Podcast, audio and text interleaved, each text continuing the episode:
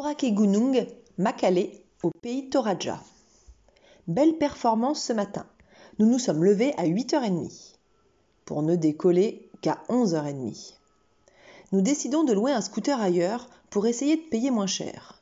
Nous partons donc à pied et en chemin, nous nous arrêtons à toutes les agences de transport pour notre trajet suivant. Et mauvaise surprise, aucune compagnie ne propose un bus de nuit. Nous allons devoir nous taper une journée complète dans un car, 10 heures de route. Nous poursuivons et trouvons le loueur de scooter qu'on nous avait recommandé. Pas de chance, tout est loué. Il nous renvoie chez un autre. Il est midi et demi quand nous y sommes, mais impossible de négocier un tarif demi-journée. Tant pis, c'est tout de même moins cher que dans notre guest house, 50 000 roupias. Direction Tondon, où il est censé se dérouler une cérémonie mortuaire. En chemin, nous demandons notre route. Aïe, il y a deux Tondon. On entend un des deux, mais visiblement nous n'avons pas choisi le bon. L'autre est trop loin, alors tant pis, nous changeons nos plans. Mais pour l'heure, on a faim. Oh, KFC Bon, ce n'est pas le poulet de Kentucky, mais ça se défend. Les frites, par contre, ont un goût étrange.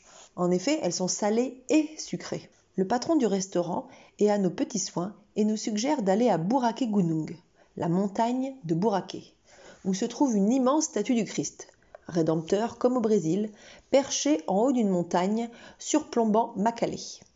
C'est là que nous nous sommes rendus compte que nous nous étions trompés de cheval.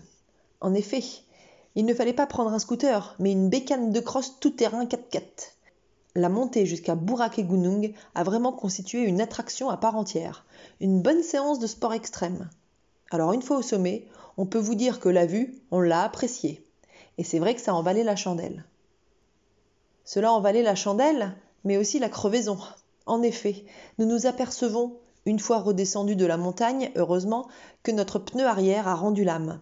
Nous étions dans le centre de Macalé lorsque nous avons demandé à un inconnu où nous pourrions faire regonfler le pneu endommagé. La ville entière a voulu nous porter secours, se relayant l'information tous les 5 mètres, jusqu'à l'atelier mécanique. Prix du regonflage 0 roupia. Cela doit être une belle crevaison, car 5 km après, notre pneu se retrouve dans le même état. Nous avons fait le trajet ainsi jusqu'à Rantepao, s'arrêtant tous les 5 km pour regonfler. Les deux premiers regonflages ont été gratuits, les trois suivants 2000 roupias. Entre chaque regonflage, Chaton roulait à fond pour tenir le plus longtemps possible sans devoir nous arrêter. Au moment de rendre le scooter, Chaton nous dépose Chatounette et moi juste avant le loueur pour que cela se voit moins et nous repartons sur la pointe des pieds. De retour à notre guest house, Chatounette fait son travail, mais aujourd'hui elle a une carotte à la fin. De nouveaux coloriages à griffonner.